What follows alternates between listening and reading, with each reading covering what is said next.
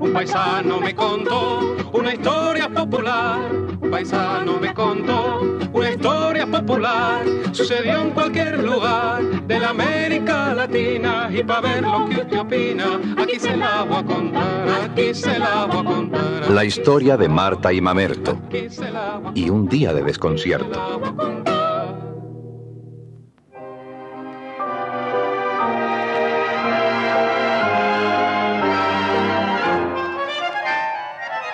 Aquella mañana, la luna amaneció bien temprano. Cuando el canto de la gallina anunciaba el nuevo día, las mujeres y los hombres del barrio de la tortilla volteada comenzaron a desperezarse.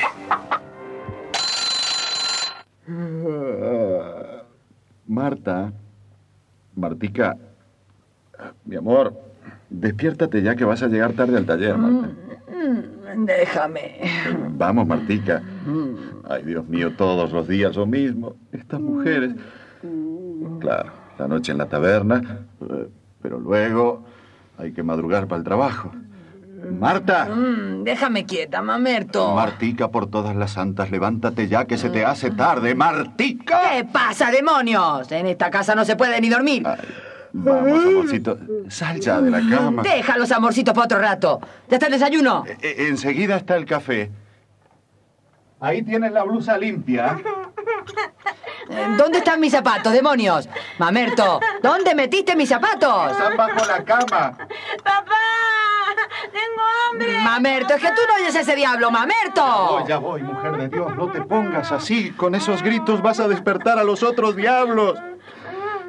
Espérate, ya le preparo el biberón.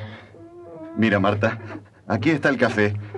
Juanito, hijo, lávate la cara rápido que mamá tiene que vestir. ¡Fah! ¡Qué porquería de café es este! ¡Está amargo! ¡Papá, la Eh, leche! eh, espérate, hijo, que, yo no tengo siete manos. A esta hijo. blusa le falta un botón, Eh, Mamerto. espérate, mujer, ahora mismo te lo pongo. Eh, un momentito, nada más. Ahora los platos rotos. ¿Pero qué has hecho, buen zángano? Ay, Dios mío. Maldición de casa, ni un café se puede beber una tranquila. Oh, me voy, que tengo prisa. Espérate, espérate, Marta. Eh, no me has dejado nada.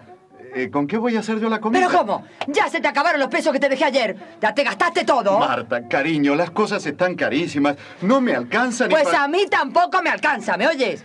¿Pero qué te crees tú que tengo yo un banco? ¿Que soy millonaria? La leche la subieron, Marta. El arroz también, la cebolla... Guárdate las cebollas donde te quepan. Al diablo con estos hombres. Unas partiéndose el lomo en la calle y ustedes gastando como Toma, mira. Toma esos cinco y no me vuelvas a mentar dinero hasta el lunes, ¿me entiendes? Eh, Pero Marta, si, si Bueno, yo... me largo, que por tu culpa voy a llegar tarde.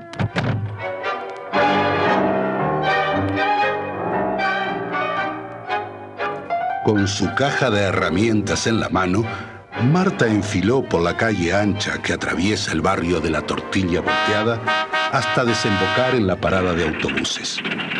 Allí se enganchó en el primero que pasó y que la llevaría hasta el taller de mecánica donde trabajaba.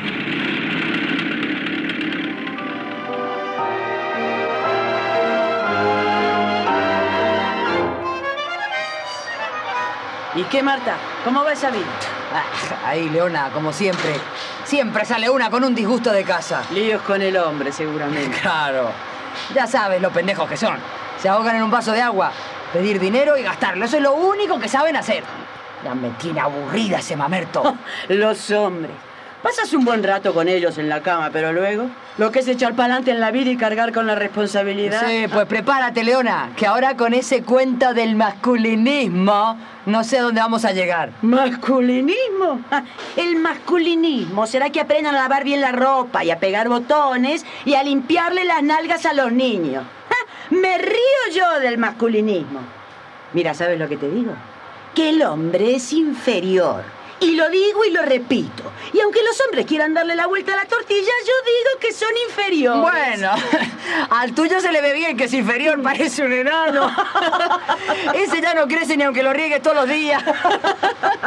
Bueno, vamos a dejar la cháchara, que hay que arreglarle el motor a ese camión. Tiene el cigüeñal dañado. Vamos, Marta.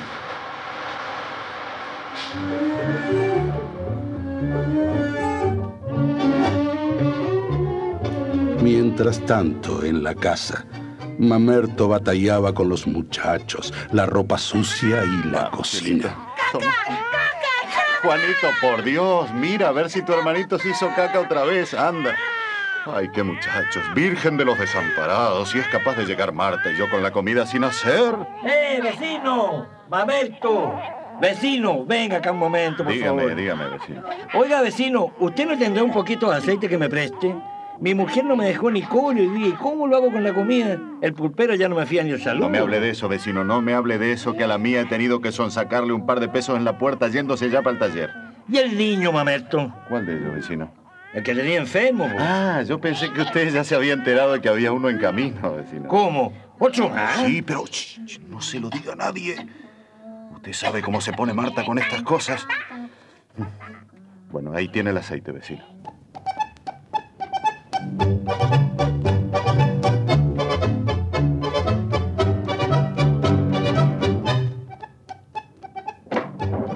¿Qué hay? Ya estás de vuelta, amorcito. Eh, ¿Cómo te fue, Martica? Va. ¿Mucho trabajo? Demasiado. Vamos, vamos, ¿dónde está la comida? Ya va, Marta, ya va. No te impacientes tanto, mujer, que te va a caer mal el guiso.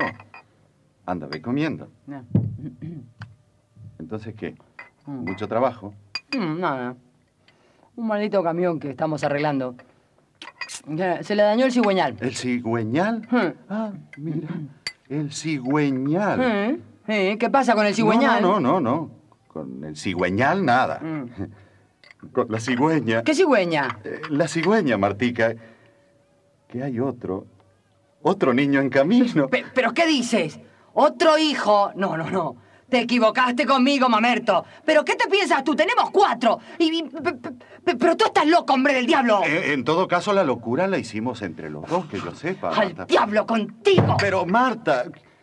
¿Y qué hago yo? A mí no me importa lo que hagas tú. Yo sí sé lo que voy a hacer. Pero si no has acabado de comer, Marta, espera.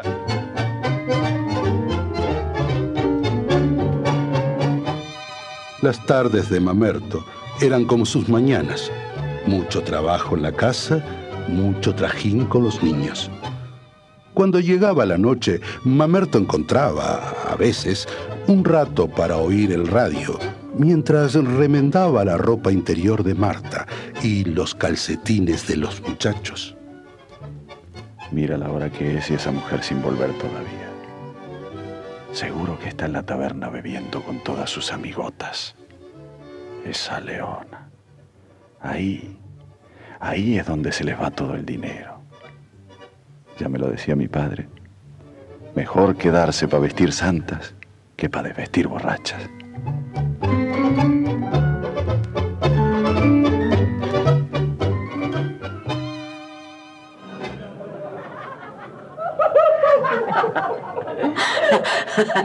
Pues entonces pasé por la calle de los boliches, ya ustedes saben.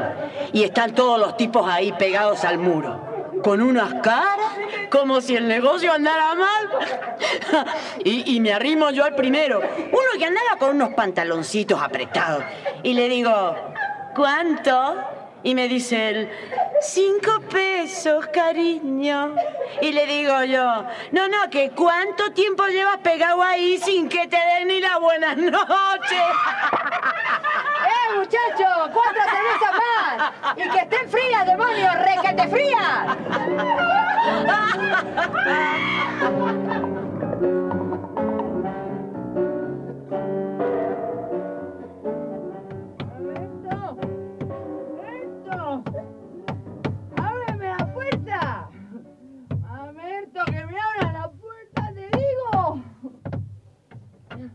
Pero Marta, por Dios, otra vez. ¿Otra vez qué? No grites, no grites, que vas a despertar a los niños. ¡Que se despierten! Y tú dame de comer, que tengo hambre. Pero Marta, mi amor, la comida está fría. ¿Por qué vienes tan tarde? Que me da la gana, ¿entiendes? Porque me da la gana. Y tú no te metas en lo que no te importa. Sí, me importa, porque el dinero que malgastas en la taberna lo necesitamos para nuestros hijos. Lo necesitamos para nuestros hijos. Lo único que tú necesitas es una buena tunda de palos. Buen fresco. Marta, hay que comprarle un jarabe a Juanito. Hay que... Hay que nada. Y no me hables de dinero, ¿me entiendes? Ay, Martica, por Dios. Ni por Dios ni por el diablo. El dinero lo traigo yo a esta casa y lo gasto en la taberna y donde quiera, ¿me entiendes? ¿Me entiendes? Que para eso soy yo la mujer, carajo. Ahora vas a ver, saber tú bien quién. No, no me pegues, Marta. Hay un niño en camino. ¿Qué niño ni qué cuento? Ahora vas a aprender a respetar a la mujer. ¡Toma! ¡Toma! ¡Toma! ¡Ya! ¡Toma!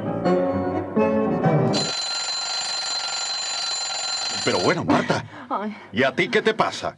¿Me tienes apachurrado con la almohada? es que, es que, es que tenía un sueño, una pesadilla. Eh, Perdóname. eh, Soñé que... Pues deja los sueños y vete a colar el café. ¡Deprisa, caramba! Sí. Que voy a llegar tarde al taller. Sí, sí, sí, amorcito. Ya, ya- ya voy, ya voy, ya voy.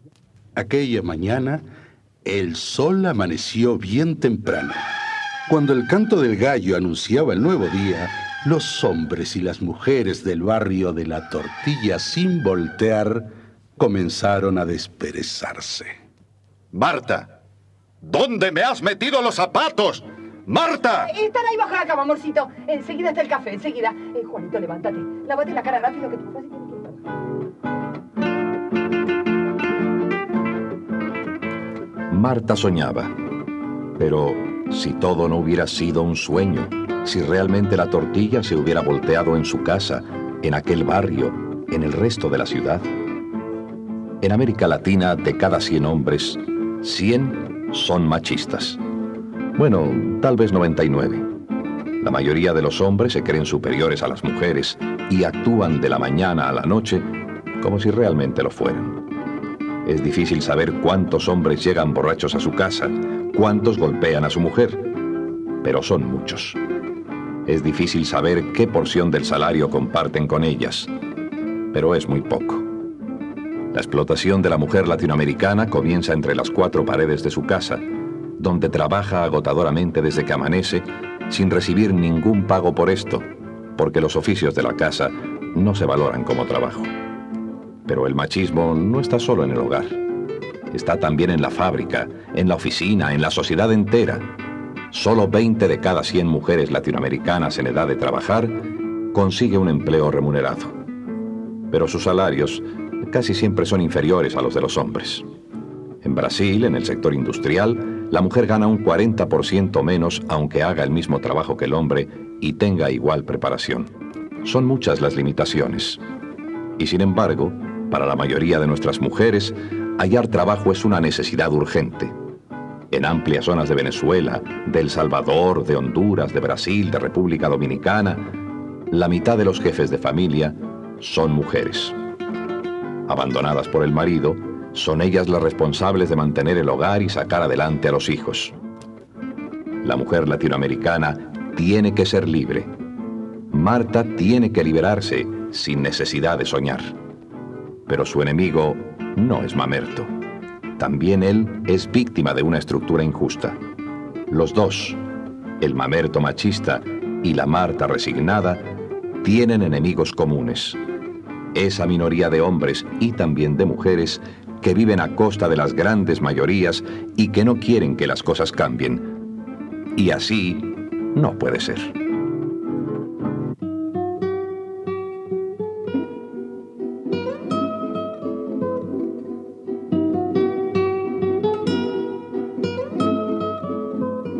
Un paisano me contó. Serie escrita y dirigida por José María Romero.